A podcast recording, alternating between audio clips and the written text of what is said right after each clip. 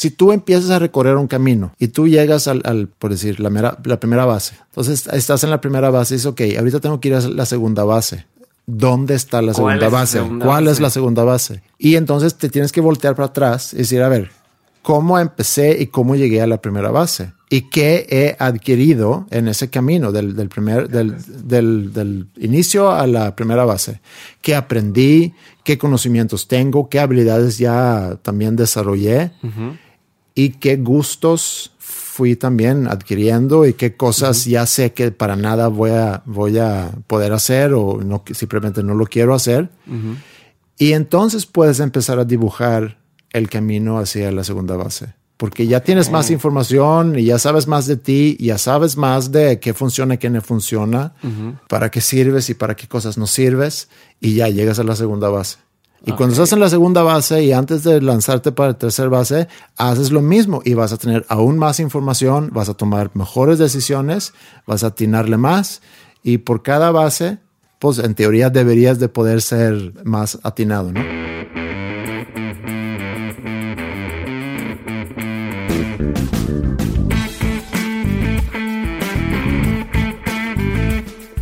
Hola a todos, yo soy Diego Barrazas y esto es Dementes un podcast donde tengo conversaciones con aquellos que están retando el status quo sin importar la industria en la que se encuentren, con la intención de llevarles a todos ustedes que me están escuchando y que se tomaron un ratito del día para estar aquí, todos los aprendizajes, las herramientas y la inspiración que necesitan para dar el siguiente paso hacia adelante. El día de hoy tuve la oportunidad de platicar con Andreas Osberg, el sueco, y quiero platicarles un poquito sobre él. Andreas Osberg es cofundador de Grupo Sanfora, un grupo de empresas enfocadas todas al aprendizaje. Dentro del grupo Sanfora está Sanfora Learning and Development, que se dedica a desarrollar e impartir programas de liderazgo y desarrollo organizacional a empresas nacionales e internacionales. Luego crearon Sanfora Music y Sanfora Management y se dedican a la operación y administración de tres escuelas de música llamadas School of Rock. También apoyan, manejan y desarrollan bandas musicales y aunado a esto brindan soluciones audiovisuales a empresas y hacen para ellos cosas como por ejemplo videos, anuncios, sonorización y proyectos musicales para campañas, entre otros. También, desde hace varios años ya, cuando todavía no estaba muy de moda, Andreas inició un podcast llamado Habitat, en donde entrevistaba a creativos y músicos, y logró lanzar 60 muy exitosos episodios. Eh, Andreas logró entrevistar a gente como, por ejemplo, Leonardo de Lozán de Fobia, Jimena Sariñana, Natalia Lafourcade, Saúl Hernández y Eli Guerra, por nombrar algunos que probablemente ya han conocido y, los invito a que escuchen, por cierto, el, el, podcast de Habitat. Su proyecto más reciente es el podcast que tiene con Pepe Madero llamado Dos Nombres Comunes, en el que hablan de muchos temas de interés para ellos y sus escuchas. Como pueden darse cuentas, Como pueden darse cuenta, Andreas hace muchísimas cosas, pero lo más importante es que logró vivir de lo que le apasiona. Espero que este episodio les guste y les ayude a detonar esa chispa que falta para que ustedes empiecen a hacer lo mismo.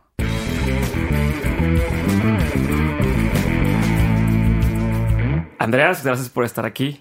Y eh, quiero empezar con una pregunta que, tengo mucha curiosidad de, saber y es, ¿cómo describirías lo que haces? Porque estuve buscando un poco de ti y haces de todo, estás todo el tiempo ocupado al parecer y quería saber si te dicen, oye Andrés, ¿a qué te dedicas? ¿Qué dices? Es, eh, es, una buena pregunta. Y cuando me llegan esos eh, formatos que tienes que llenar y, ponen ocupación, eh, nunca sé bien qué poner ahí. Porque sí estoy involucrado en, diferentes cosas, pero en los últimos años lo principal ha sido con las escuelas de música. Y soy como administrador, a final de cuentas. Eh, administro, tenemos tres escuelas de música donde estoy obviamente involucrado en la operación y mi responsabilidad principal es la administración. Ok. Entonces a lo mejor soy administrador, pero a la vez soy socio, soy dueño de algunas cosas y, y así. O sea, te diría, soy administrador de una escuela de, de, música. Sí, suena un poco gris a lo mejor, pero es la realidad. Ok, entonces, ¿y qué rol juegan justamente estos proyectos en tu vida? Porque, eh, pues la gente no lo sabe, tienes algo que se llama Sanfora, tienes dos podcasts, el de dos nombres comunes con Pepe Madero o José Madero y, y el de um, Habitat. Tienes estas escuelas que se llaman School of Rock, hasta donde yo sé. Eh, y escuché por ahí que tienes planes de abrir una preparatoria que también hablaremos de eso en, eh, más adelante. Pero entonces, ¿cómo, ¿cómo es que juegan estas cosas? ¿Cómo, ¿Cómo juegan unas con otras dentro de tu vida y de tu forma de llevar las cosas? Ok, te doy un poco de, así de, resumen de todo eso. Sanfora es una empresa que empezó en el 2000 con Alejandro Valadez, que es una consultoría que vende programas de desarrollo, capacitación y desarrollo. Seguimos trabajando, pero no tanto como antes. En el 2008 empezamos a, bueno, realmente antes, en el 2007 empezamos a, ver otras opciones. Y para resumirlo, encontramos School of Rock, nos gusta mucho la música a los dos y, la educación, entonces vimos a, esa, ese negocio como una buena oportunidad que en aquel entonces nada más tenía escuelas en Estados Unidos. Y decidimos eh, buscar traer a, la primera franquicia afuera de Estados Unidos aquí a México. ¿Pero por qué, por qué hicieron ese cambio? O sea, ¿por qué dijeron ahora? Eh, bueno, eh, a lo mejor me estoy atrasando un poquito. No, no, no. Uno, uno es que en el 2000, 7. 2006 era un muy buen año para nosotros. Nos, nos fue muy, muy bien. Teníamos varios proyectos muy, muy buenos. Y a la vez nos dimos cuenta que, oye, nos, nos, va muy bien, pero, pero esos proyectos van a terminar. Entonces dependemos mucho de proyectos. Y vendes un proyecto grande a una empresa y al mundo trabajas seis meses o un año.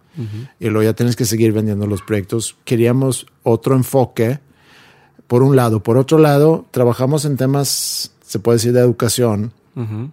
Y nos estábamos aburriendo un poco de trabajar con adultos y queríamos trabajar con jóvenes. Habíamos visto la opción de abrir una escuela de música muchos años antes y lo descartamos como que no se ven los números, no da y como que no nos hizo mucho sentido en, en, ese momento. Y luego en el 2000, que tuvimos un muy buen año. En el 2007 también iba bien las cosas, pero empezamos a analizar otras opciones. En el 2008 viene eh, la crisis a raíz de, del mercado de bienes raíces. En Estados Unidos se hace, una crisis económica ¿no? a nivel mundial que también pone en freno muchos de los proyectos que, que nosotros teníamos en la consultoría. Bueno, eh, no fue por eso que sacamos Color Rock, porque ya habíamos decidido, inclusive antes de esa crisis, habíamos decidido, y fue buen timing en ese sentido, porque habíamos decidido eh, empezar la escuela. Queríamos simplemente hacer otra cosa, eh, seguir en, cuestiones educativas, acercarnos a la música que desde hace siempre había sido una gran pasión de nosotros. De hecho, nos juntamos, Alejandro y yo, a ensayar, a tocar música juntos. Nada más porque sí. Sí, y ahí nació la idea de, hacer un, negocio juntos. Eh, empezamos Sanfra, que se dedica, como dije, a capacitación y desarrollo, y vimos a la empresa como, como una disquera, donde nosotros tenemos a, diferentes cursos que hace cuenta que son los discos. productos distintos. y eh. tenemos a los facilitadores o los consultores que son como nuestros artistas y luego ya lo vamos a colocar. Por, digo, por nuestra pasión por la música, si queríamos verlo.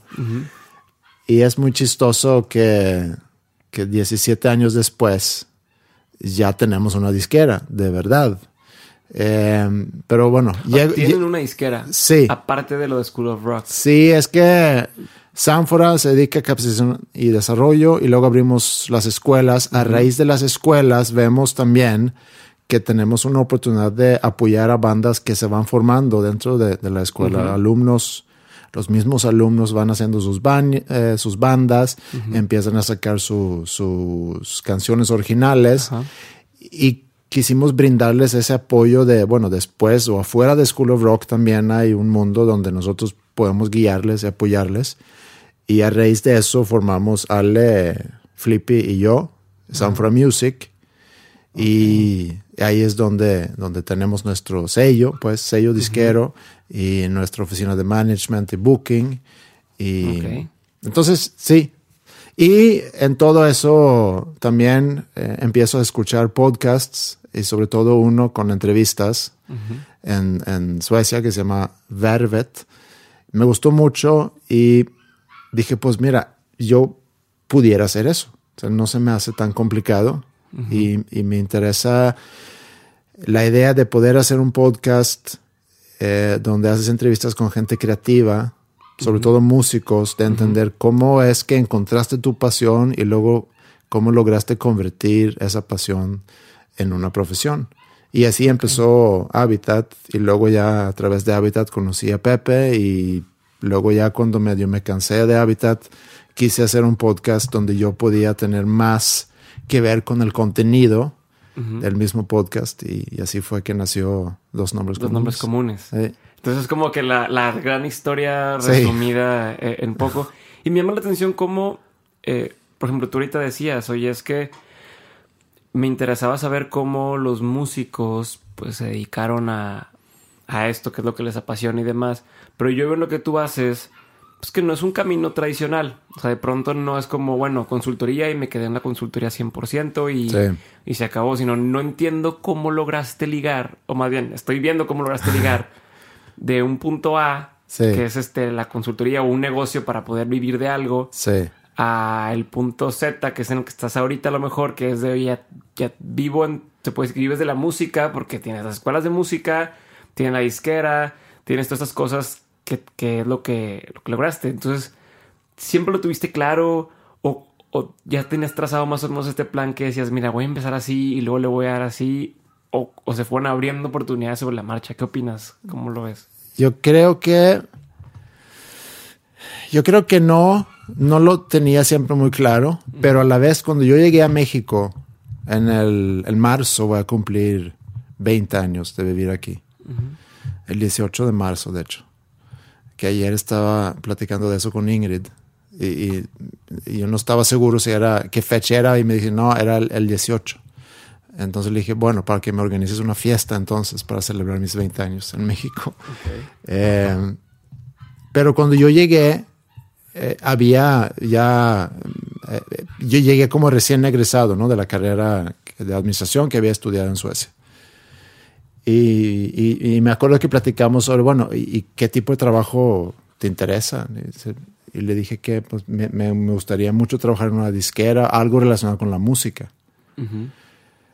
Eh, y, ya, me dijo, bueno, yo creo... No, no, me dijo, yo creo que todo eso está en, en, la Ciudad de México. Y ya como que lo descarté, pero me acuerdo claramente haberle dicho eso, que me gustaría mucho trabajar en algo que tiene que ver con la música.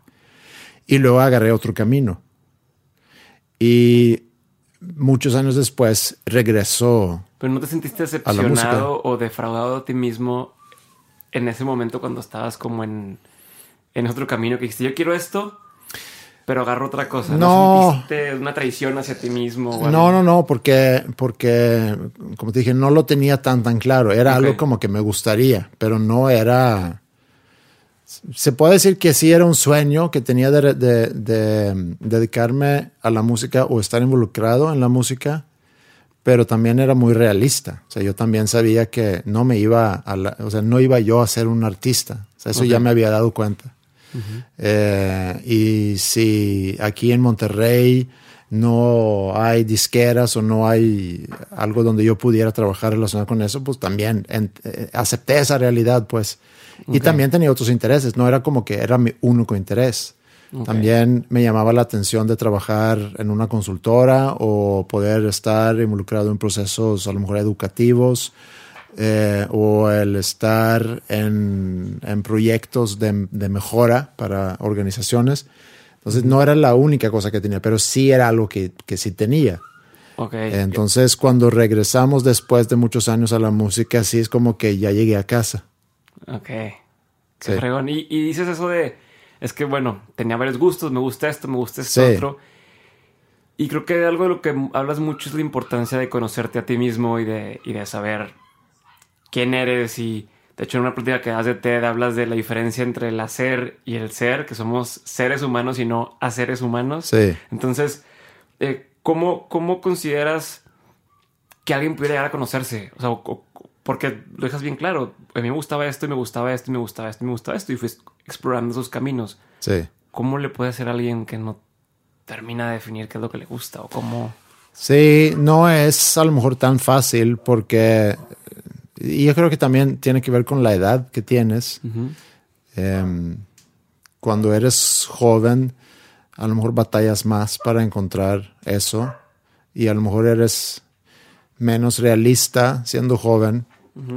Y con menos realista me refiero a que me gusta jugar fútbol, quiero ser profesional, o sea, quiero ser futbolista profesional, que no tiene nada de malo pero hay que rascarle un poquito más. Y a veces es el, ese proceso que a final de cuentas e, es un proceso de reflexión. Yo creo que lo que hace falta es, eh, son personas más reflexivas. Necesitamos ser personas más reflexivas, creo yo, porque así es como nos podemos dar, eh, así es como podemos darnos cuenta de muchas cosas, así es como podemos aprender muchas cosas, no solamente de nosotros, sino sino del, de las demás personas del mundo, de cómo, de cómo funcionan las cosas. Es como darle un paso atrás y tratar de ver un poco qué es lo que está pasando. Analizarlo, entenderlo, verlo desde los diferentes lados, cuestionar la información que nos llega y, realmente echarle un poco de coco. Eh, pero para conocernos a nosotros mismos es el... Debe haber algo que nos, que nos gusta hacer eh, y no tiene que ser esa cosa específica, sino, sino, por ejemplo, te gusta, te gusta grabar un podcast. Bueno, pero ¿qué es, qué del podcast es que te gusta? Eh, te gusta ser un, un, comunicólogo, pero, ok, ¿por qué te gusta ser un comunicólogo? Eh, ¿Te gusta adquirir información y luego compartirla con, con demás personas?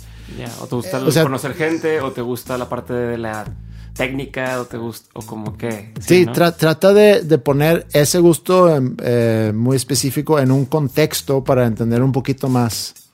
Eh, yo me acuerdo cuando yo estaba en la universidad, eh, muy al principio, fui con una persona ahí que, como un counselor guy. Ah, sí, esto es este. Que vocación, sí, consejero vocacional, así le llaman.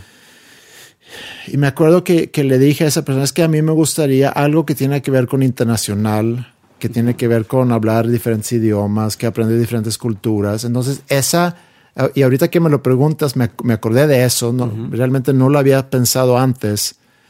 Y, y creo que entonces yo desde hace mucho he tenido esa inquietud por conocer diferentes culturas, por conocer a personas de diferentes lugares, por por a lo mejor aprender diferentes idiomas. Entonces, obviamente es algo que a mí me llama la atención o que me interesa, que seguramente tiene mucho que ver con el hecho que me haya, y no que esté aquí en México, porque eso es por otras razones, pero, pero que me haya podido integrar aquí y que me haya gustado tanto, es porque no tengo a lo mejor una necesidad de poder estar en un mismo lugar o en el lugar donde yo nací. Pero bueno, para no, para no echar tanto rollo y tratar de llegar al punto de que cómo nos podemos conocer mejor es ser una persona reflexiva, realmente hacernos a nosotros mismos esas preguntas, ¿por qué me gusta tales cosas? Y ponerlo en un contexto a lo mejor más grande. detenernos y cuestionarnos. Sí, si es de música, bueno, pero ¿qué de la música? Porque no, no todo es tocar y estar en un escenario. Te puedes involucrar en la música de muchas, muchas maneras. Y, yo creo que soy un ejemplo de eso. Si mi sueño en algún momento era ser artista y ponerme, eh, estar en un escenario, ahorita puedo estar involucrado, pero no como, como tal, no como quien se para en, el, este, Sí, sí, sí, no como quien se pone en, en el escenario. Y también reflexionar mucho sobre las cosas que no te gustan.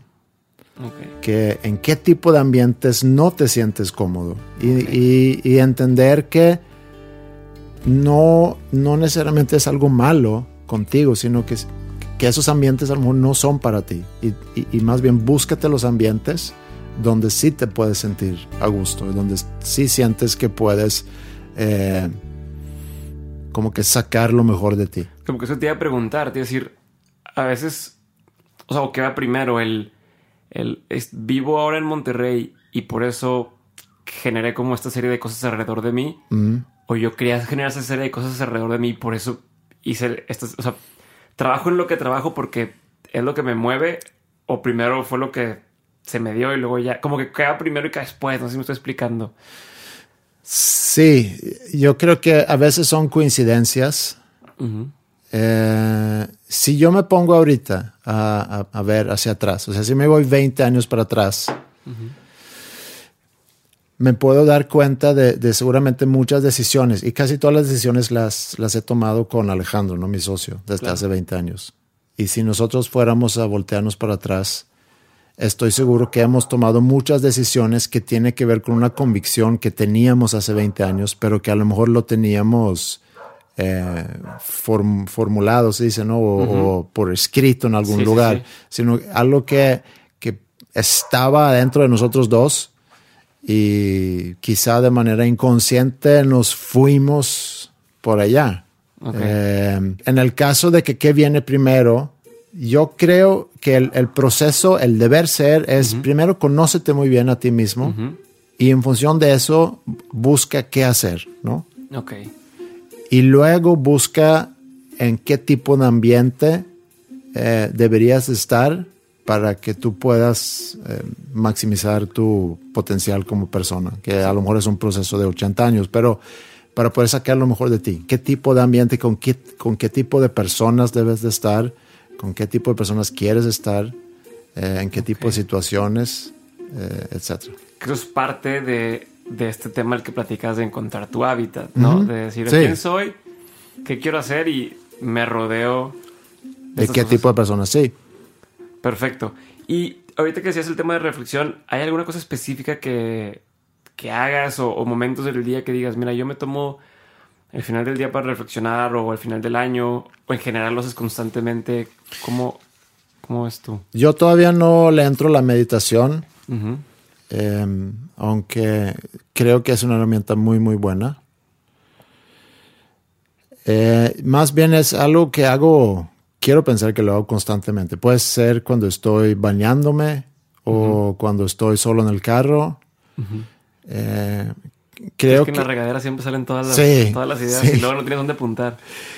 Pero creo que es, es el simplemente em, analizar cosas que suceden, analizar reacciones que tú puedas tener, em, interpretar situaciones, darles vueltas, tratar de ver, bueno, y mi rol en todo esto, cuál es, por qué reacciono como reacciono, o cómo puedo interpretar la, interpretar la reacción de otra persona y, y, permitir ese proceso reflexivo. No es un momento específico, ni siquiera es algo consciente que ahorita voy a sentarme a reflexionar, sino es, es dejar que, que, eso puede llenar tu cerebro en algunos momentos eh, eh, en el día y obviamente que suelen pasar cuando, cuando estás solo.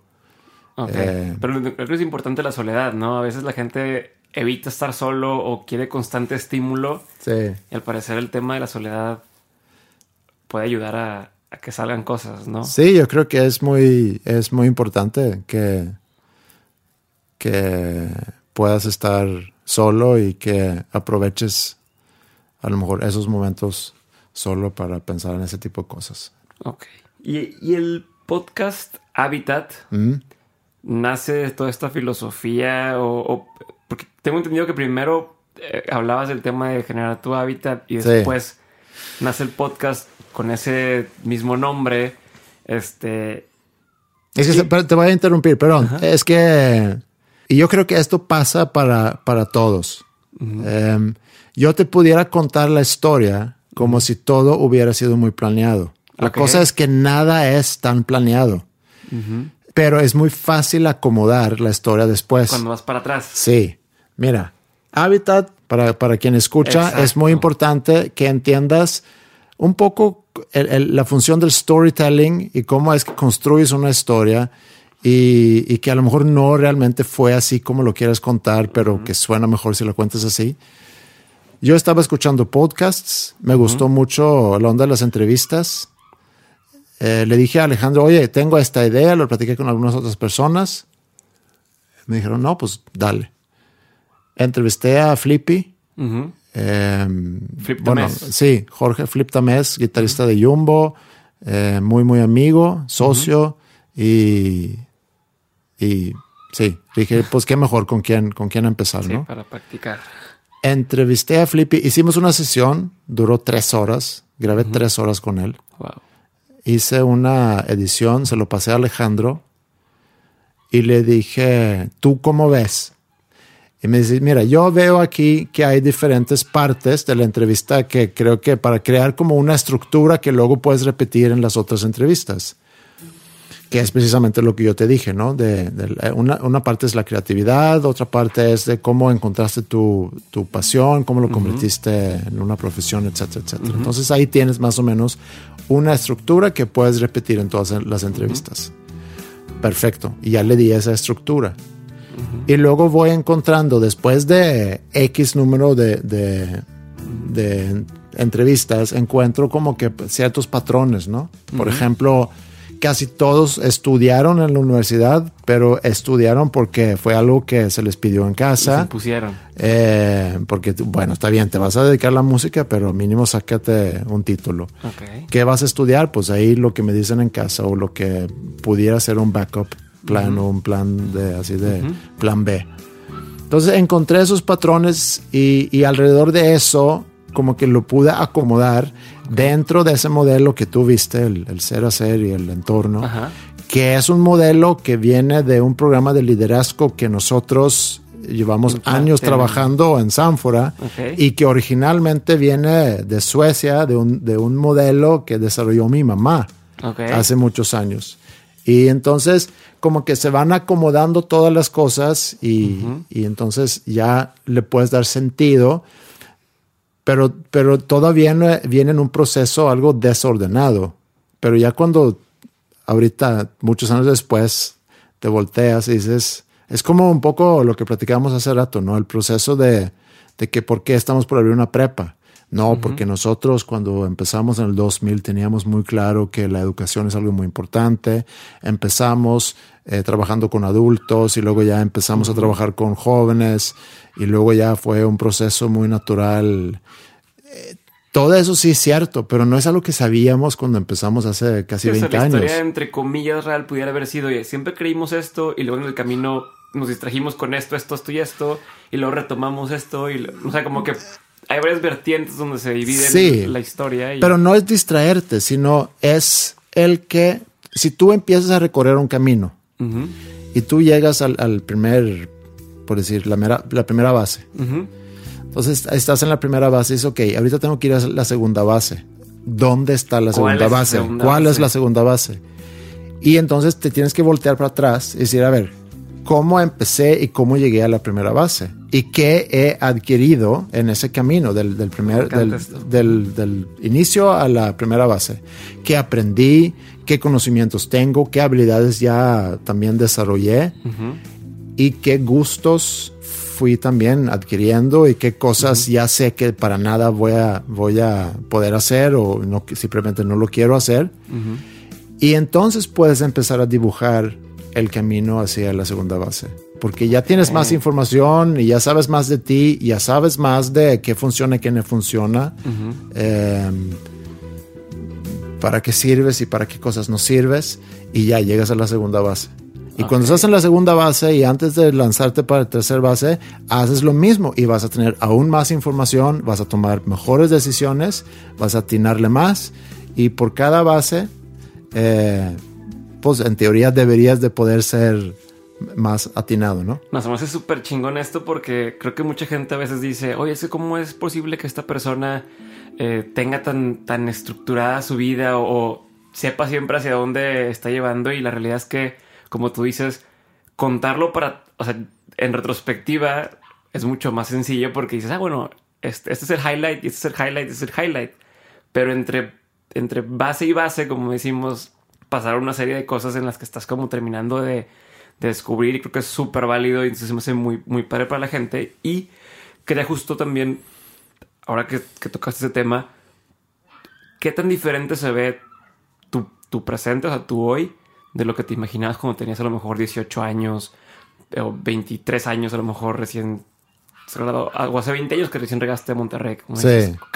¿qué, cambió, qué se ve distinto y qué, y qué permanece en cuanto a tu idea? Que a lo mejor pudo haber sido un tema de yo quería esto, no, no sabía la forma que tener, pero quería esto y sigue igual. Sí. Yo creo que jamás eh, hubiera podido imaginar lo, que, lo que tengo hoy. Y con lo que tengo no me refiero a, cero material, cero dinero, nada de eso, sino el, em, la gente que conozco, las cosas que tengo la oportunidad de poder estar eh, involucrado en. Eh, realmente soy muy, muy, muy afortunado. Conozco gente muy chingona. Tengo la fortuna de trabajar con gente muy chingona todos los días. Eh, o fregona o bien padre. Eh, puedes blipear si quieres. pero, pero en realidad, en, en, realidad eso es lo que son. Em, y por eso siempre voy a estar muy, muy agradecido, que creo que es de lo más importante, de poderte dedicar a cosas que, que realmente te gustan con gente que realmente te caen muy bien y que aportan algo importante en tu vida y que, te pueden enseñar cosas y que sientes que aprendes cosas nuevas, ¿no? Em, no, yo creo que nada que ver con lo que yo me había imaginado, em, pero a la vez Alejandro y yo empezamos y, digo, tengo que involucrar a Ingrid también de, alguna manera que siempre, siempre me ha echado porras en, todo lo que hemos hecho, porque no ha sido como que con mucha... Para los que están sí, para mi esposa sí. Digo, para, mi esposa sí. Y Alejandro, mi socio. Entonces e, empezamos con algunas ideas, pero luego realmente fue ese proceso que te dije de, llegar a diferentes bases y ver qué sigue. Y, yo creo que no, no, no, no, no me imaginé nunca poder estar tan involucrado con la música como estoy, de poder eh, otra vez haber conocido a la gente que he conocido, de poder estar trabajando con, con, esa, con esas personas. Em, no, simplemente me siento muy afortunado.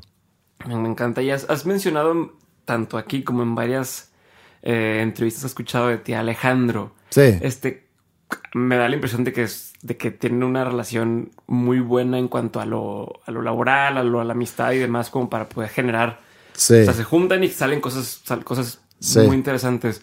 ¿Cuál es la clave de que eso funcione? O sea, ¿cómo, cómo has visto esa de entrada? ¿Cómo se conocieron? ¿Cómo dijeron, ah, hola, mucho gusto y me gustó trabajar contigo? O sea, ¿en qué momento se dieron cuenta que podían trabajar y cómo han ido fortaleciendo esa relación? Mi primer trabajo era aquí en México, era en una consultora. Y uno de los socios de esa consultora era el papá de Alejandro. Entonces Alejandro llegó ahí a hacer prácticas. Él, yo me había graduado, ya vivía aquí, él estaba todavía terminando su carrera. Y llegó ahí a hacer prácticas. Y ahí nos conocimos. Em, y nos hicimos amigos. Me invitó a salir los jueves ahí a que yo conociera a, sus amigos, porque realmente yo no tenía mucha vida social aquí. Em, me invitó a ir al estadio, fuimos a ver a los rayados, empezamos a tocar música. Y se formó una amistad. Y luego empezamos a, idear para empezar nuestro negocio, lo cual hicimos unos pocos años después de habernos conocido. El, secreto es, somos personas diferentes, pero nos complementamos sumamente bien. Y, creo que un secreto, si no es, no es secreto, eh, pero algo muy, muy importante en una relación así de negocio, que bueno, a lo mejor entre pareja también, pero pensando en negocio es, si mi preocupación número uno es que le vaya bien a él, y si su preocupación número uno es que me vaya bien a mí, eh, es, es, muy, es muy difícil que vaya a haber fricción. Fricción sí va a haber y hay momentos donde a lo mejor no nos caemos bien. Nunca hemos tenido una gran pelea. Eh, y, no sé si hace falta. O sea, porque a veces puede ser algo positivo que a lo mejor que tengas esa gran pelea por, por lo que sale después. Nunca lo hemos tenido. Estoy seguro que hemos tenido momentos donde no, donde estamos medio hartos, a lo mejor uno al otro. Pero, y es normal, digo, eso es como que en, cualquier relación, una relación tan especial, a lo mejor como el que tenemos que ha durado de mucho tiempo y que en, ciertos momentos ha sido muy intenso. Últimamente ya no, ya no estamos en el mismo escritorio todos los días como estuvimos por muchos, muchos años. Antes nos vimos más socialmente, ahorita no tanto. Pero, pero yo creo que e, esa es la clave. O sea, para mí es muy importante. Me, preocupa mucho que él esté bien. Tanto, digo, físicamente, mentalmente, económicamente. Eso es algo que para mí es muy importante siempre. Y sé que para él también es lo mismo. Y, y si es así, ya te quitas de muchos problemas. Te quitas de problemas de que para mí, eh, a ver cómo me aprovecho o a ver cómo, digo, malinterpretaciones, etcétera, ¿no?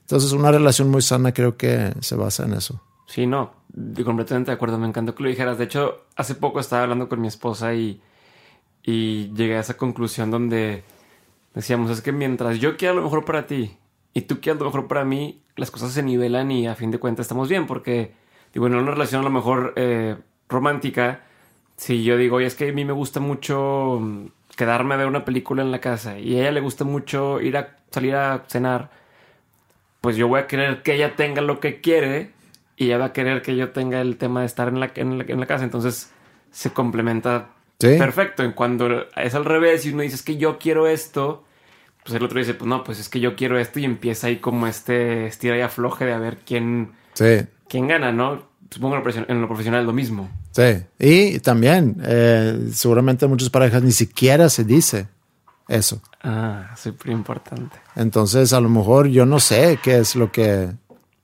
lo que a ti te gusta. Y tú no sabes lo que a mí me gusta. Y yo nada más me quedo callado, tú te quedas callada y... O callado, digo... Pero hablando de, tu pareja, de mi, de mi esposa o de, tu esposa, es si no se expresan esas cosas, pues es, va a estar muy difícil. Y como dices, es todo se reduce a una negociación donde vemos, bueno, yo estoy dispuesto a, tú estás dispuesto a, y, y vamos a ver si lo podemos hacer funcionar. Perfecto. Voy a girar la conversación a otro tema un poquito distinto. Y es el del tema de la preparatoria, esta que escuché en algunas de las entrevistas que te han hecho antes, que querías tener. ¿Todavía está en, en planes hacer eso? ¿Todavía es algo que quisieras hacer? ¿Y por qué nace esa inquietud de si existe un montón de preparatorias en, México, por decirlo así? Sí, eh, se va a lanzar en, o bueno, se va a lanzar, sí se va a lanzar en este año, pero abre en agosto 2019, próximo año. ¿Por qué una preparatoria? Es otra vez, esas de las bases, ¿no? Eh, llegamos nosotros a la tercera, cuarta, quinta, sexta, no sé a qué base, en, en, dónde andamos ahorita y empezamos a ver hacia futuro qué, qué hace sentido como un, siguiente paso. Desde hace muchos años empezamos a ver la opción. Alejandro lleva desde hace mucho tiempo diciendo, algún día vamos a poner una escuela de verdad. Y hace muchos años también fuimos a explorar ese camino, que es algo que yo se me, a mí se me había olvidado que, que en un momento dado lo hicimos. ni siquiera me acuerdo en qué año fue pero me recordaba de eso Alejandro hace no mucho. Le dije, sí, cierto que qué chistoso que se me había olvidado. y, ya, y ya llevamos, y ya llevamos tres años o más realmente trabajando y planeando esta prepa. ¿Por qué una prepa? Uno, porque es un momento muy importante en la vida de, un, de una persona. Es quizá, digo, quitando el, el, el recién nacido, pero es quizá eh, el momento donde, donde más frágil eres como persona también. Estás en un proceso de, de hacerte adulto. Eh, tienes que tomar decisiones muy importantes. Es una transición porque ya vas de, de secundaria a, cruzar ese puente para llegar a una vida profesional que probablemente va mediante una, unos estudios profesionales. Entonces, y además hemos trabajado mucho con adolescentes en, la escuela de música. Y nos gusta mucho ese trabajo. Y es, es, es, increíble poder trabajar con chavos de esa edad. Es algo que, que, nos llena mucho a los dos de poder estar involucrado en su proceso de aprendizaje y en su proceso de, de desarrollo.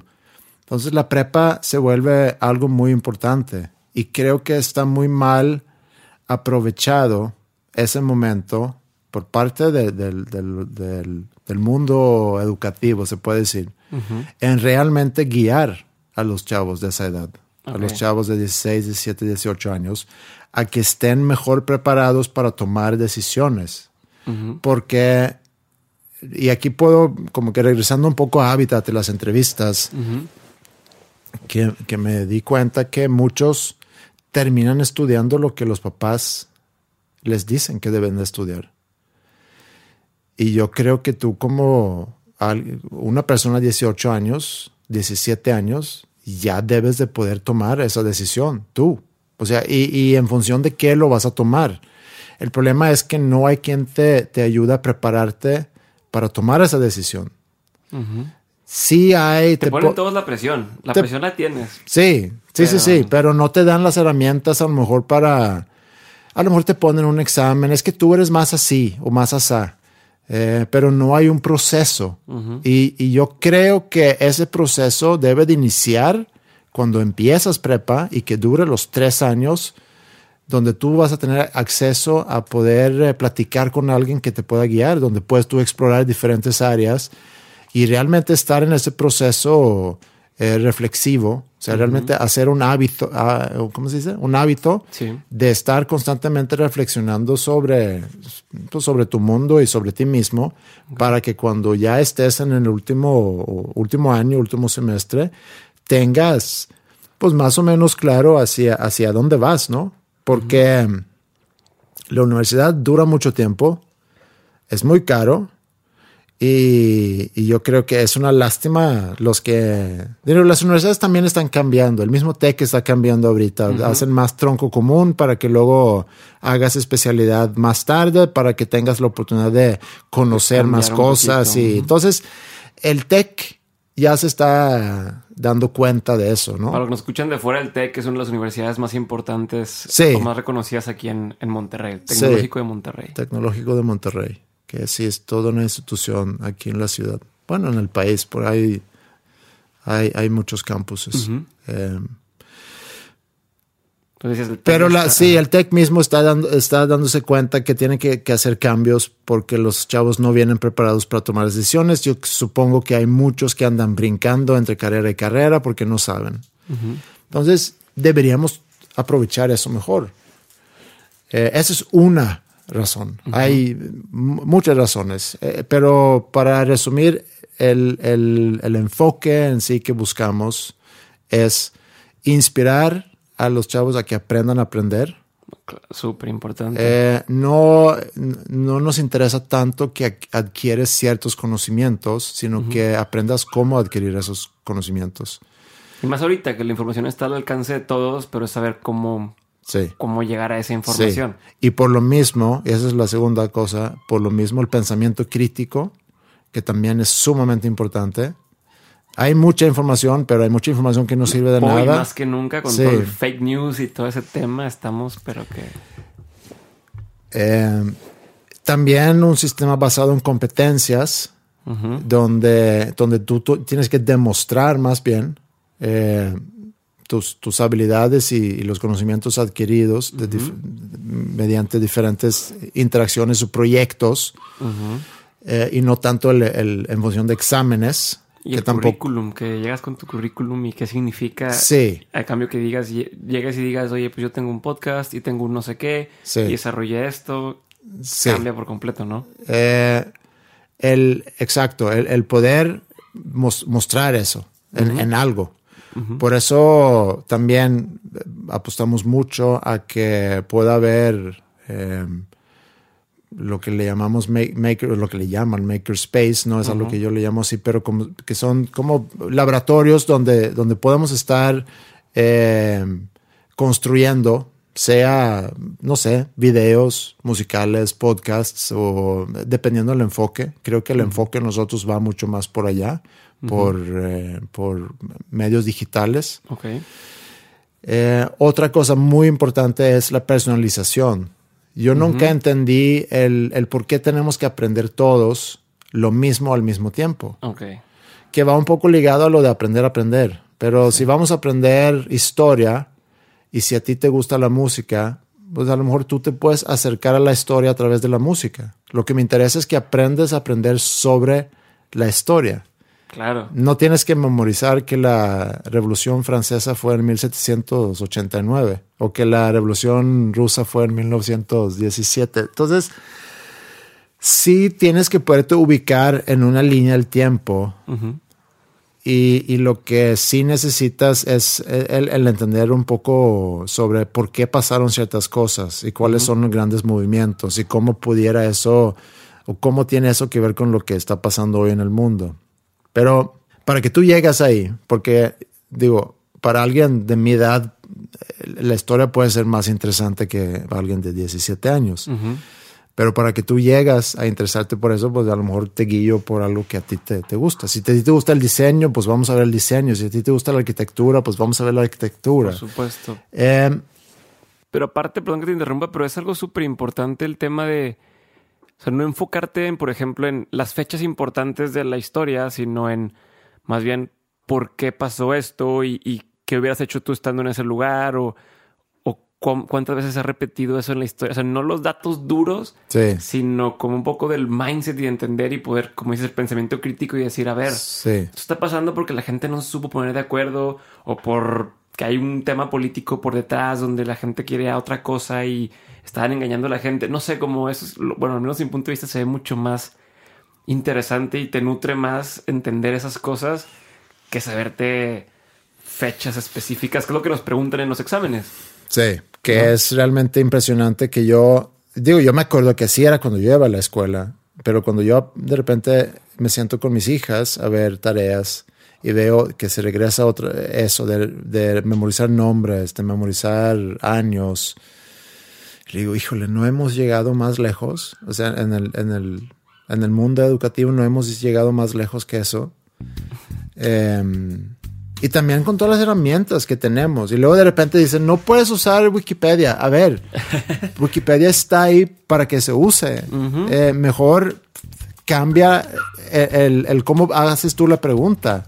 Búscate información de diferentes fuentes y ponlos eh, en contra uno al otro y trata de entender cuál es la agenda de esa fuente y cuál es la agenda de esa fuente. Que eso es realmente... cañón eso que estás diciendo. Eso es algo que no se hace tanto, creo, y, y, que ahí es donde realmente podemos aprender mucho de muchas cosas, de que por qué, por qué habla Trump tanto de Fox News, por ejemplo, y por qué descarta tanto a CNN porque son dos canales o dos, dos eh, medios que tienen, tienen intereses muy diferentes eh, y por lo mismo sus noticias son diferentes, sus mensajes son diferentes y, y a lo mejor un estudiante lo ve como noticia nada más. O sea, Fox, CNN, CBS, ABC, Televisa, TV Azteca, BBC, es la noticia, pero tienes que saber quién es quien, quien está omitiendo esa, emitiendo esa noticia.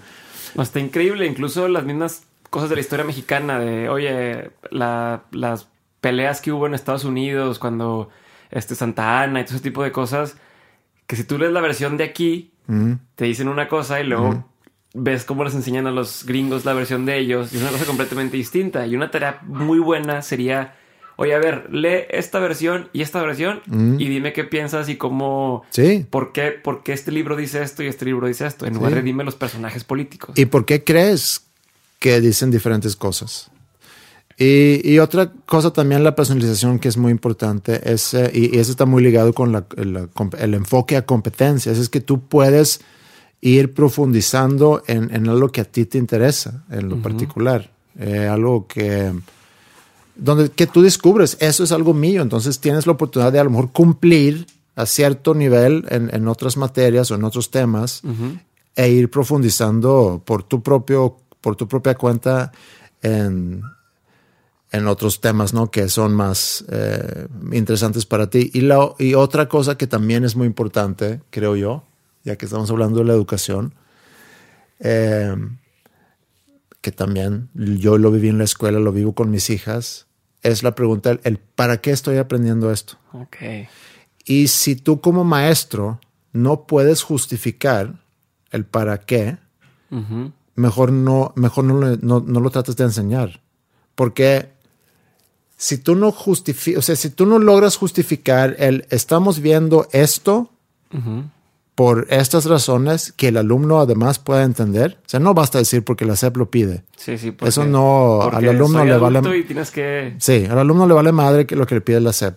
El alumno quiere saber cuándo en la vida puedo hacer uso de eso. Y hay ciertas cosas que sí a lo mejor puedes justificar, pero que son difíciles de explicar. Porque si algún día tú quieres ser ingeniero o arquitecto, tienes que saber hacer, bueno, eh, pero tienes que tener esa explicación. Entonces, creo que una forma para lograr eso es que todo está basado en proyectos. Si nosotros un semestre vamos a estudiar un proyecto que este año pudiera ser ideal, las elecciones en México, y a las elecciones de México podemos colgar todo que tiene que ver con historia, todo que tiene que tener con ciencias sociales, todo que tiene que ver con matemática, porque tienes la estadística y cómo haces una votación, etcétera. Todo lo que tiene que ver con geografía, todo que tiene que ver con historia, si no dije historia. Eh, cualquier materia. negocios puedes meter ahí, este, sí. cómo sale el negocio. Campañas, comunicación, mercadotecnia lo que se te ocurra y lo que pide el currículum o lo que pide la SEP, lo puedes colgar a un gran proyecto que son las elecciones mexicanas, con un enfoque de pensamiento crítico, de, mm, eh, basado en competencias, eh, etcétera, ¿no? Eh, ese es el enfoque que queremos hacer. Y queremos trabajar con no más de 30 alumnos por generación. Ok para poder personalizarlo. Sí, para poderlo personalizar. Me encanta. Me encanta y creo que hace bastante falta y, voy a medio eh, regresarme unos, unos, en unas partes, pero vi bien importante lo que dices del tema de ahorita en la universidad, bueno, en la prepa nadie te dice para dónde y te dicen tu asesor vocacional, eres bueno para matemáticas. Ay, ¿eso qué? ¿Cómo lo voy a usar? Y a mí ni me gustan las matemáticas. Eso me pasó a mí en mi caso. Oye, es que eres muy bueno para las matemáticas. Y nunca en la vida me han gustado lo detesto, detesto las fracciones, la regla de tres simple nunca ha sido simple para mí. Entonces, este, y en la vida nunca lo he tenido que usar tal cual, pero el tema era, cuando estabas ahí te decían, bueno, pues está la carrera de eh, relaciones internacionales. Y tú creías que era un tema como de irte a viajar y demás, y pues no es cierto, este, escuchabas comercio internacional y decías, ah, voy a hacer negocios en el mundo. Y no, tiene que ver más bien con temas aduanales, este, eh, escuchabas este diseño industrial y te imaginabas las fábricas gigantescas. Y no, mucho del diseño industrial también tiene que ver con hacer muebles, con hacer cosas que si tan solo eso sencillito te hubieran platicado cuando estabas en prueba y te explicaran qué es cada cosa, cambiaría por completo los caminos de la gente, ¿no? Entonces, por un lado veo eso, por otro lado mencionabas el tema de, de los recursos. Y yo siempre he preguntado lo mismo, ¿por qué si en el trabajo, por ejemplo, o sea, en el día a día de tu trabajo, te dejan entre comillas, hacer trampa de decir, oye, voy a hablarle a un experto que me ayude a hacer este proceso o voy a eh, implementar este sistema para que me ayuden. Porque cuando estábamos en la escuela, te decían, oye, haz una presentación. Y ahí estás moviendo el PowerPoint sin saber usarlo y no te queda padre cuando pudieras haberle dicho a tu primo que es diseñador gráfico, oye, me ayudas a hacer la presentación. Y tú te enfocabas nada más en el, en el, en el este, pero nos, como que nos cerramos o nos encasillamos en cosas que realmente no tienen por qué ser así. Y parte de lo que has dicho todo el tiempo de cuestionarte, reflexionar, preguntarte. Entonces. Yo creo que las carreras van a, cambiar mucho en el futuro. Las universidades. Eh, digo, puede haber un beneficio de mantener a los chavos estudiando más tiempo porque vivimos más tiempo y a lo mejor hay menos trabajo, entonces más estudian, pues menos tenemos que, que conseguirles trabajo. Pero creo que entre que los jóvenes eh, siento que cada vez van a ser más dados a que quieran probar muchas cosas y estar a lo mejor menos tiempo en el mismo lugar. Em, combinado con el hecho que una carrera universitaria, o sea, ¿por, qué vas a estudiar cuatro años para ser contador, por ejemplo? ¿O por qué vas a estudiar cuatro años para enfocarte a ser de mercadotecnia o, o ingeniero industrial inclusive? O sea, hay muchas carreras que, digo, contador, te haces contador, ¿no? En seis meses y unos cuantos meses o años de práctica En, en, un despacho. Ajá. Eh, no, porque a fin de cuentas llegas al despacho y no sabes nada. O sea, ah, además. Llegas y, oye, estudié cuatro años. Llegas y todo lo que estudiaste, sí. olvídatelo porque se usa de forma distinta, ¿no? Yo no quiero insultar a ningún contador. Mi papá eh, eh, trabajó toda su vida como contador público. Em, seguramente sí se necesitan. Yo empleo contadores, pero creo más en el sistema y creo que vamos a regresar más al sistema que se, que se vivía antes del aprendiz. Ajá. Donde, oye, a ti te interesa tal cosa, pues ve ahí, ve con Andreas y tú pégate a Andreas durante seis meses. Quiero un podcast. Aprende, aprende cosas. Sí. Oye, ¿me va a pagar? No, pues no te va a pagar. Tú págale a él mejor para poder estarle bajando información. y conocimiento. Que ese es otro también. El, no vas a ir a la escuela, no vas a pagar la escuela, vas a ir a pagarle a un güey a que le puedas estar siendo su aprendiz. O a lo mejor te deja gratis, pero no te va a pagar a ti. Es una escuela y es una muy buena escuela y es muy eh, hands-on en, inglés. muy, práctico. en el sentido que no, no tienes que chutarte materias que no tienen nada que ver, sino aquí vas a aprender a lo que vas. Y seguramente te va a pedir sacar copias y seguramente te va a pedir ir por no sé qué, café, en, no sé, la cafetería o lo que sea. Eh, pero vas a tener la oportunidad de vivir eso. De acuerdo contigo. Yo lo viví, me tocó vivirlo. Yo, yo hago fotografía de boda. Y por ejemplo, en mi caso, digo, esto lo platico porque me, justo lo que estás diciendo, se cuenta que me hizo pensar en eso y dije, sí es cierto, güey. Yo nunca estudié eh, fotografía como tal. Es que hay gente que estudia la licenciatura en fotografía y yo no insultar a nadie, pero este, en cuatro años o en tres años, ¿cuánto dura? Aprendes lo que yo aprendí en, en, un ratito de estar. Yo, yo me pegué con Mauricio Lanís, que es un fotógrafo aquí de, de Monterrey, buenísimo, muy técnico. Él es de los que dice desde la cámara tienes que salir la foto perfecta, no tienes que pasar a Photoshop ni nada. Entonces, yo me pegué con él y yo empecé cargando los, las luces, este, cargando las maletas, eh, esperando, cuidando el equipo en lo que él sí a tomar fotos. Pero desde que empecé ahí, estás viendo cómo, a ver, cómo habla con la gente, cómo lidia con los novios en, la foto, ¿no? Este, si se le atoró esta cosa, cómo le hizo, cómo tal, luego, cómo cobra, cómo negocia, cómo, y luego ya te vas al tema de la foto y es, sí. a ver, arráncate y, tómale y hazle así. Entonces, eh, aprendí muy rápido, muy, una forma muy acelerada lo que la gente tarda meses o años en aprender por querer ir como pasito a pasito. Y de hecho, yo, siempre tuve la mentalidad, decía, me decían, oye, que debería estudiar en el TEC, por ejemplo, ahí está la, la materia de fotografía, que son los cuatro meses. Y yo siempre decía, no, ¿para qué te metes? ¿Para qué te metes? Es un pérdida de tiempo. Un día me faltaba hacer un tópico y una optativa y dije, ¿sabes qué? Lo voy a meter nada más para llevarme la leve y comprobar lo que yo decía. Y dicho y hecho, era el maestro muy bueno, pero ibas a un ritmo de una clase veías el obturador y luego pasaban dos clases y veías el no sé qué y así. Y dices, ¿cómo? O sea, nunca vas a agarrar la onda, nunca vas a aprender y vas a gastar tu dinero pagando en eso. Entonces, estoy 100% de acuerdo contigo. Digo, hay, también muchas cosas que sí vale la pena estudiar. Eh, obviamente. medicina. Sí, medicina es a lo mejor, cuando uso este ejemplo, siempre digo, bueno, a lo mejor medicina no, medicina no puedes eh, hacerte cirujano nada más como aprendiz, sino seguramente tienes que, estudiar bastante tiempo. Pero eh, creo que cada vez es más eh, sobreevaluado la carrera universitaria. De acuerdo. Y no es que estoy en, en, contra de los estudios, al contrario, creo que sí son muy importantes y que por vida debes estar aprendiendo cosas, pero lo puedes, puedes adquirir eso en, diferentes, en diferentes ambientes, en diferentes lugares, en diferentes situaciones. Me gusta.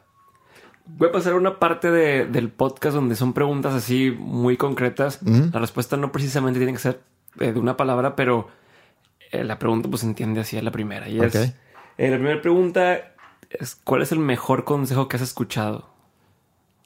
Eh, bueno, no sé si es el mejor consejo, pero ese es el consejo que me vino a la mente eh, de, cuando iba a, terapia hace... ¿Cuándo fue ese? Hace 10, 12, 12 años. Y me dijo el, el terapeuta, me dice, tienes que hacerte mucho más valemadrista. Ok. Y me ayudó bastante. Entonces, ahorita se me vino a la mente como puede ser de los mejores consejos. Perfecto. ¿Y cuál ha sido el peor consejo que has escuchado? Em, no sé, pero ahorita te voy a decir un consejo. te voy a dar otro buen consejo. Ok. Eh, que, creo que es, es muy importante tomarlo en cuenta. Si hay alguien que está escuchando y que quisiera eh, arrancar un negocio propio y, y que tiene un trabajo, no dejes tu trabajo para arrancar un negocio propio puedes hacer bastante en noches, fines de semana, fuera de tu trabajo, para echar a andar tu negocio. Eh, creo que entre más tiempo te puedes quedar con ese ingreso fijo o seguro que, tu trabajo te permite, mientras vas echando a andar tu negocio, eh, hazlo. Y luego ya, en el momento que sientes que ya va andando el negocio o ya necesita mi tiempo completo, entonces da el brinco, pero no renuncies para sentarte a, idear un negocio propio. Sí. Y luego, para regresar al proceso, el, peor consejo. Un consejo muy malo que hayas escuchado. Que te hayan dicho a ti, que le hayan dicho a, tus eh, alumnos, que hayas escuchado. Un consejo muy malo que creo que se dé mucho. Eh, regresando a lo que, lo que dije de, que si alguien quiere arrancar un negocio, es que te pongas a analizar qué está funcionando en el mercado. O sea, qué está dejando dinero. Creo que ese es un muy mal consejo porque no tiene absolutamente nada que ver contigo, con quién eres y, con, y, qué eres tú capaz de hacer. Em, si vas a arrancar un proyecto que además quieres que te dé dinero, tienes que asegurarte que es algo que tú puedes hacer muy bien y que además te vaya a gustar hacer. Eh, pero no te vayas guiando por el consejo de, de tal cosa está funcionando. O cuando vas a, escoger tu carrera, oye, el, ah. medicina está muy bien, porque siempre va a haber enfermos y a lo mejor tú no tienes ningún don para ser médico o para ser ingeniero o para ser licenciado o lo que sea, de que sea, sino no te vayas guiando por lo que pudiera ser una profesión solicitada en un futuro. Aparte, no tenemos ni idea qué profesiones. ¿Qué te dicen? Se requieren muchos programadores. Sí. Estudia programación. en cuatro años sales y se murió toda esa profesión porque pasó no sé qué cosa. Sí, ese es un mal consejo. Muy bien. Si tuvieras la oportunidad de poner un panorámico, un billboard en, cualquier parte de, aquí de México, ¿qué pondrías? Cuestiona todo. ¿Qué es lo mejor que has comprado con mil pesos o menos? Con mil pesos o menos. El truco de repetir la pregunta lentamente para no sonar tan pendejo porque no se te ocurre ninguna respuesta. Y luego aparte echar un rollo sobre ese proceso para ganarte aún más tiempo. Eh, por mil pesos, híjole, con mil pesos no compras mucho no soy muy consumidor, o sea, no compro muchas cosas. Lo mejor debe ser algún disco, entonces. Ok, y te, voy, a, eh. te voy a jugar y te cambiar un poquito la pregunta y te voy a decir más bien, ¿cuál ha sido una de las mejores compras que has hecho? Que es, esto es de mis compras, cosas que he comprado que más me gustan. Sí, sabes que soy tan cuadrado, tan aburrido, que para darte la respuesta a eso, seguramente es qué cosa, o sea, cuando yo, por ejemplo, cuando yo compro ropa, que batallo mucho para comprar ropa. ¿Por qué? ¿Por la estatura o qué? No, bueno, también, también, pero una indecisión ah, para, híjole, me gusta, no me gusta, es que tengo algo parecido y luego siempre termino en que cada cuándo voy a poder usar esto. Entonces pongo el dinero en función de, de que si es una chamarra, por ejemplo, me gusta mucho la chamarra, pero cuesta mucho y no hay tantos días de, en Monterrey para usar chamarra, entonces el costo por, por uso va a ser muy alto, ¿no? Sí, aburrido y lo que tú quieras. Entonces, algo que he comprado que, que, he hecho muy buen uso, por ejemplo, lentes de sol, que casi siempre uso lentes de sol porque me molesta mucho la luz. Debe ser unos lentes de sol. Los más recientes que compré costaron, pero los uso mucho. Eh, audífonos también. Hace varios años compré unos audífonos que si la pregunta hubiera sido por menos de 5 mil pesos, creo que esos audífonos hubieran sido la respuesta, porque costaron más de mil, pero menos de cinco. ¿Cuáles son? Me van a preguntar, van a mandar preguntas. Bueno, eh, ya no los uso ya, porque eran unos Bose o Bose, o diga como se diga, eh, que sí, que hice bastante, todos los días los usé. Perfecto. ¿Qué libro es el que más regalas? Eh, no regalo ¿O libros. regalarías? Eh, si tuviera una caja de libros que pudiera regalar, yo creo que la, una de las biografías de Richard Branson sería un buen regalo. Ok. ¿Qué opinión tienes que poca gente comparte contigo? Eh, pues aquí a lo mejor es más fácil eh, por, por, por diferencias culturales, pero para empezar, no soy religioso. Eso es algo que mucha gente aquí en México no comparte conmigo, digo, siendo un país católico. Em, Cuando dices que no eres religioso, ¿significa que no crees en no ningún creo, Dios? No creo en ningún Dios. Aunque en un, en un episodio reciente de Dos Nombres Comunes eché como un, como un análisis sobre cómo pudiera yo a lo mejor llegar a creer en algo que pudiéramos llamar un Dios, pero, pero no, todavía no estoy ahí. Eso es lo que no comparto, pero no sé si es una opinión, porque más bien es una creencia, entonces no es lo mismo. Em, opino que no tienes que casarte para ir a vivir con, alguien que quieres, que es una opinión, que, que es algo común aquí. Em, pero no sé, no, no, no me considero una persona tampoco muy radical ni muy extremista. Mis diferencias que puedo tener aquí es más bien culturales, pero creo que vamos al grano, creo que también es. Prefiero que la gente sea más directa, que a veces puede causar conflicto aquí, pero no sé, ¿tú qué, qué piensas pudiera ser una opinión que yo pudiera tener que poca gente... Lo que tú pudieras tener. Ajá.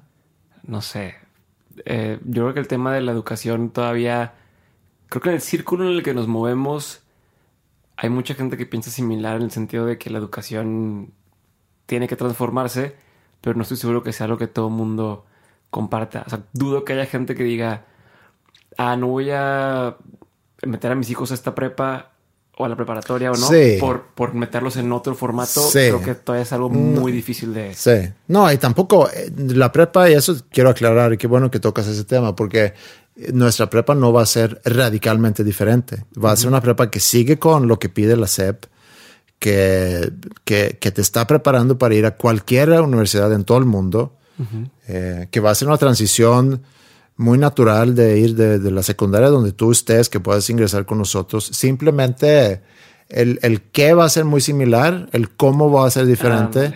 Eh, y, y, con, y, con ese enfoque de que aprendas a aprender, que te va a servir, eh, yo creo que mejor que en cualquier otra preparatoria. Me gusta y quiero aprovechar ahorita que dijiste el tema cultural y quisiera decir, si tuvieras así como tres consejos en general para los mexicanos ¿Qué serían? Para que nos fuera mejor en general. a los jóvenes, si lo quieres enfocar así. Pero, pero ¿quién soy yo para llegar aquí a darle consejos a los mexicanos? no, pero, pero tú has visto de, la cultura que has vivido y estuviste en Alemania y sí. demás.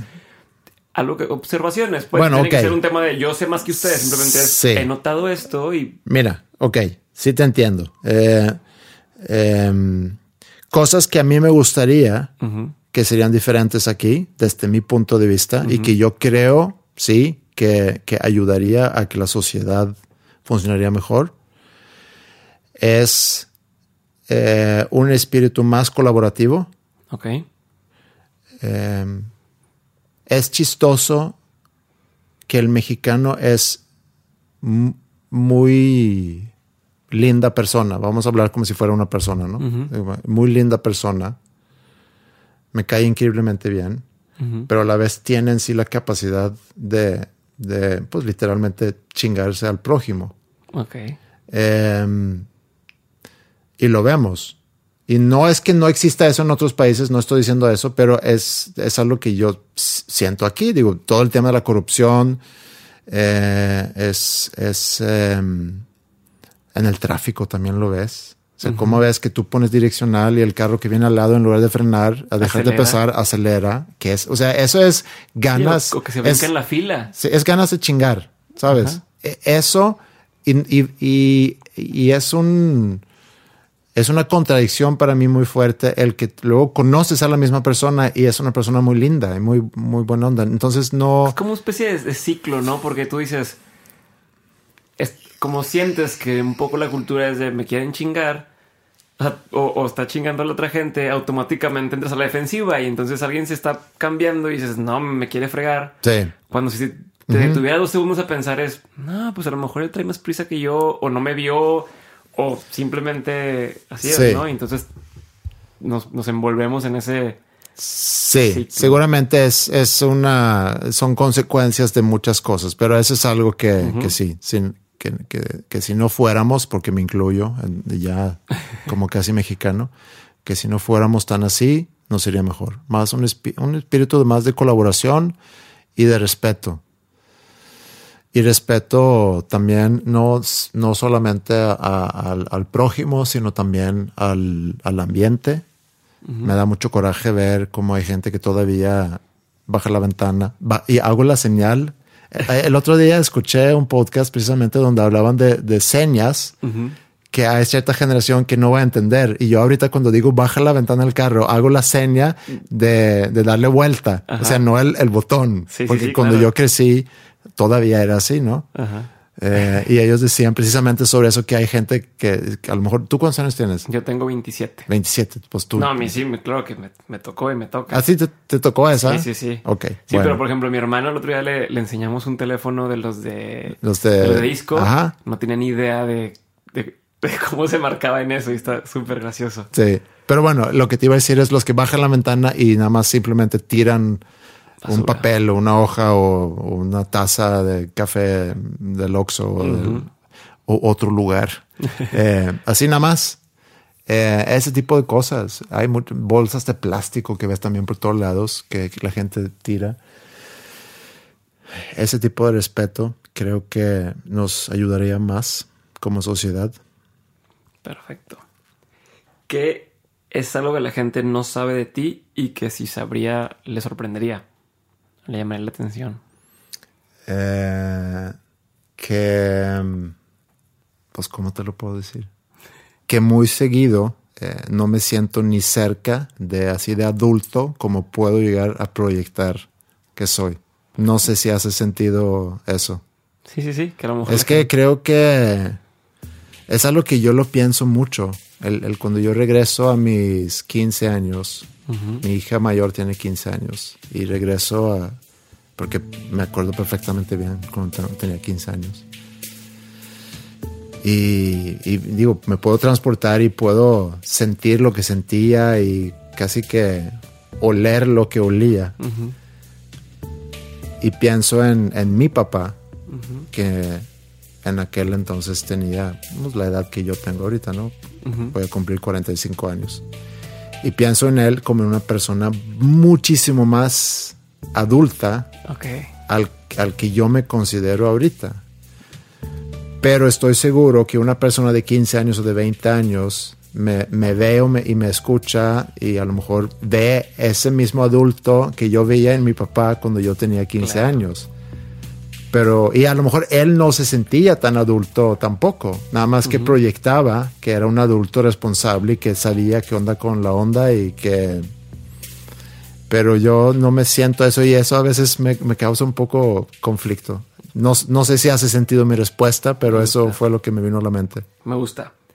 Entonces, antes de, de ir a la parte ya como finales, ¿hay algo de lo que no hemos hablado que deberíamos de hablar?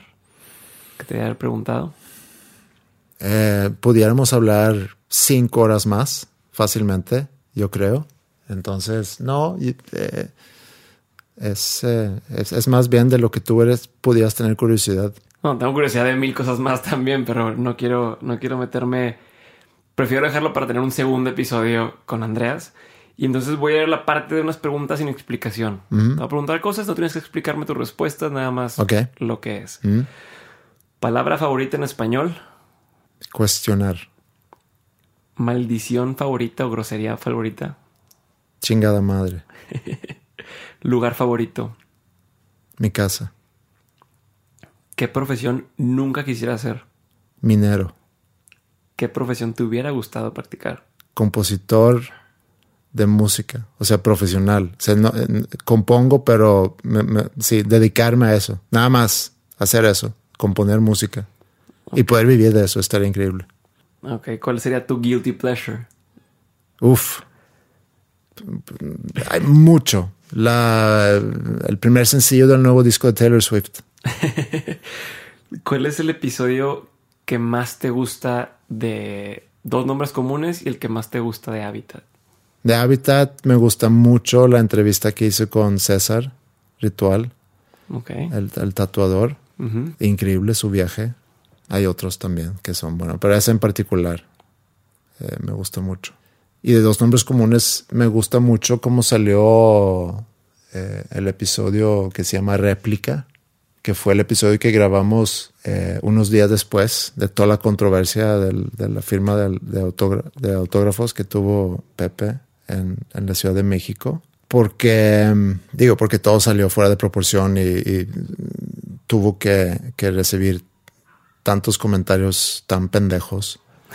Y tuvimos una oportunidad de abordar el tema y creo que lo abordamos muy bien porque no fue simplemente el descartarlo, sino analizar la situación y el por qué, etcétera, etcétera, pero también concluir que hoy en día algo sacado de contexto puede crecer algo tan, tan grande y digo, no arruinar su carrera porque tiene una carrera bastante sólida y bastante buena. Y, Hay unos fans así sí, Sí, sí, sí, tiene unos fans impresionantes realmente. Em, pero que, que, algo sacado de contexto puede llegar a, darle un buen madrazo a alguien. Y creo que, digo, yo también aprendí cosas ahí que tienes que ser más crítico a la información que te llega y tienes que ser tener mucho más cuidado antes de juzgar. Y hay un dicho que no sé si viene de la Biblia o de dónde viene. A lo mejor es algo que dijo eh, el Señor Jesús en su momento, que me gusta mucho y, tiene, y tiene, eh, es el que, que, quien sea sin culpa tira la primera piedra. Hay, hay mucho en esa, en esa frase, porque somos muy rápidos en juzgar y, y señalar y a reírnos o a, cosas que están totalmente fuera de contexto, cosas que a lo mejor no, no entendemos. Hemos grabado muchos episodios muy divertidos y así, pero creo que ese en particular me gustó mucho. Ok. ¿Cuál ha sido el episodio que menos te ha gustado? Ah, no sé. Eh, hay episodios que grabamos y que... Eh, el, el, de Habitat es muy... Fue la entrevista que le hice a, a, Gil, a Gil Cerezo el cantante de Kinky, porque lo iba a entrevistar, era eh, antes de un concierto que iban a tener en la Arena Monterrey. Y lo hicimos backstage, había un ruidazo, nada más tenía muy poco tiempo, no me gustó, no, casi que no debería haber hecho esa entrevista. En cuanto a dos nombres comunes, sí hemos grabado eh, y donde siento después de que, híjole, no hablamos de nada, no salió nada, pero a final de cuentas como que algo sale eh, entonces ahí no lo tengo tan presente algún episodio que no me haya gustado. Perfecto. ¿Recomendaciones del libro? Ajá. Eh, algo de, biografía de Richard Branson. Hay muchos autores suecos que a mí me gustan mucho. Si te gusta suspenso, eh, está Jon Guillou. Está obviamente la trilogía de Larson, de la, mujer con el tatuaje de dragón. no sé cómo se llama en español. Em, hay, hay autores, eh, mujeres que también son, son muy, muy buenas, como por ejemplo em, Lisa Marklund, se llama ella, que también me gusta. Em, Camila Leckberry también. Hay, sí, hay muchos. ¿Películas o series? ¿Recomendadas? Películas no veo tantas películas. Ok. Eh, series, las que todo el mundo ve. Eh, Game of Thrones, wow, increíble. Breaking Bad. Sí, digo, sí. No voy a hacer nada fuera de lo común, entonces. Perfecto. ¿Alguna aplicación que uses en el celular que digas, estaría chingón que todo el mundo tuviera esta app?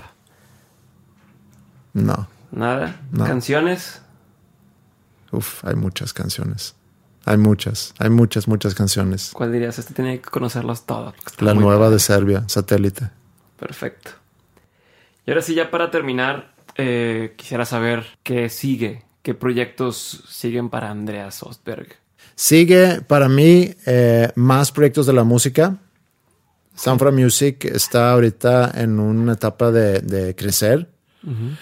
Eh, ¿Qué es eso? Pues es cuestiones de management, de seguramente cuestiones de promotoría, de organizar eventos, de estar brindando servicios a bandas emergentes y de, sí, de, de más proyectos más grandes. Y seguir preparando para la, el, el lanzamiento de la preparatoria que se llama Land School. Excelente. Ahorita has hablado de bastantes como proyectos y metas que traes. ¿Qué, qué quisieras hacer antes de que te mueras? ¿O cuál es tu sueño? Quisies- quisiera poder lograr esto y ya con eso me podría ir en paz. Em, no sé, creo que me pudiera ir en paz. O sea, no, no, eh, me encantaría ver la primera generación graduada de, de nuestra preparatoria. Eso me va a hacer muy feliz.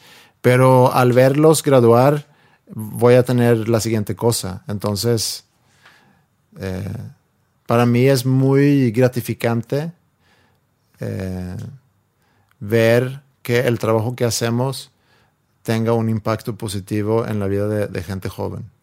Ok, voy a hacer, antes de mi pregunta final, una pregunta que tú haces siempre en tu podcast y es ¿a quién tendría yo que entrevistar? Entrevista. Es que en Habitat, así, ¿a quién tengo que Sí. meter? ¿A quién tendría que yo entrevistar? Pues entrevista a Alejandro Valés o, a, o a Flippy. Perfecto. digo, mis socios, mis hermanos, amigos, eh, o, o, a Pepe. Perfecto. Ahí luego me pasas los contactos. Y ahora sí, la última pregunta con la que cerramos el, el episodio de hoy. Y es, Andreas, ¿cuáles son los, los tres aprendizajes más importantes o grandes o significativos que te ha dado la vida? Que digas, estas son las tres cosas que, si tuviera que resumir todo, estas tres cosas creo que quisiera que todo el mundo las supiera. Una es que eh, es difícil que salga como lo planeaste. Ok. Entonces, sí es importante la planeación y la preparación y todo eso, pero tienes que estar siempre consciente que, que las cosas pueden salir muy diferente. Más bien, prepárate para, para agarrar las oportunidades que van a ser como, a lo mejor lo puedes ver como distracciones, no son distracciones, pero, y no lo veas como distracciones, son caminos alternos que pueden resultar en algo más interesante. Ahí, ahí van a estar. Eh, y, y aunque chocan con tu planeación, más bien cuestionan tu planeación, no tanto el, el que haya aparecido esa oportunidad. Velo así. Esa es una. Eh, dos, vas a fracasar en algunas cosas. No pasa nada. Digo, es muy cliché eso del, del todo el mundo fracasa para ser exitoso. Entonces, eh, lo voy a decir de todas formas. Ajá, pero es verdad. Sí. Pues sí, es verdad. Eh, y una tercera cosa es, eh, no sé, valora, valora mucho tus amistades y tus relaciones. Cultiva mucho tus relaciones. Eh, es increíble poder hacer, es increíble tener gente valiosa en tu alrededor que aportan a tu vida y que... Entonces, cuida, cuida mucho a esas personas. Perfecto. Así lo dejamos. Muchas gracias, Andreas, por haber estado el día de hoy. Ha sido un placer y hasta luego. Muchas gracias a ti, Diego, y lo disfruté mucho.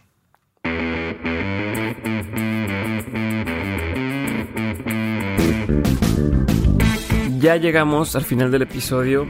Espero que les haya gustado tanto como a mí. Y si sí les gustó, por favor compártanlo con alguien a quien podrían gustarle. Suscríbanlo y suscríbanse de pasado ustedes también en Spotify. Nos pueden buscar en la parte de podcast como Dementes. Vamos a aparecer ahí. Últimamente mucha gente nos ha descubierto por ese medio, entonces por favor, por favor, por favor, échenos la mano a que más gente nos descubra y suscriban a sus amigos ahí también. No se olviden de entrar al concurso que tenemos en Dementes que termina la primera semana de abril. Entren a dementes.mx y al concurso para poder participar. Muchas gracias por seguir escuchándonos y por dedicarnos un ratito de tu día. Yo soy Diego Barrazas y esto fue Dementes.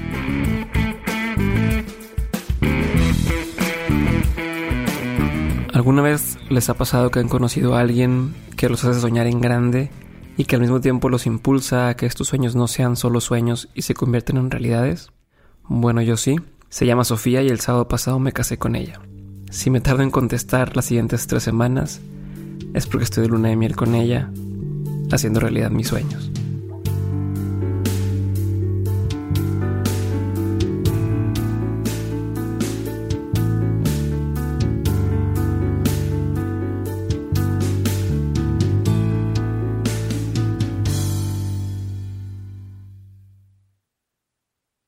Step into the world luck. I'm gonna make him an offer he can't refuse. With family, cannolis and spins mean everything. Now, you wanna get mixed up in the family business. Introducing The Godfather at Choppacasino.com. Test your luck in the shadowy world of The Godfather slot. Someday, I will call upon you to do a service for me. Play The Godfather now at Choppacasino.com. Welcome to the family. No purchase necessary. VGW Group. Void where prohibited by law. 18 plus. Terms and conditions apply.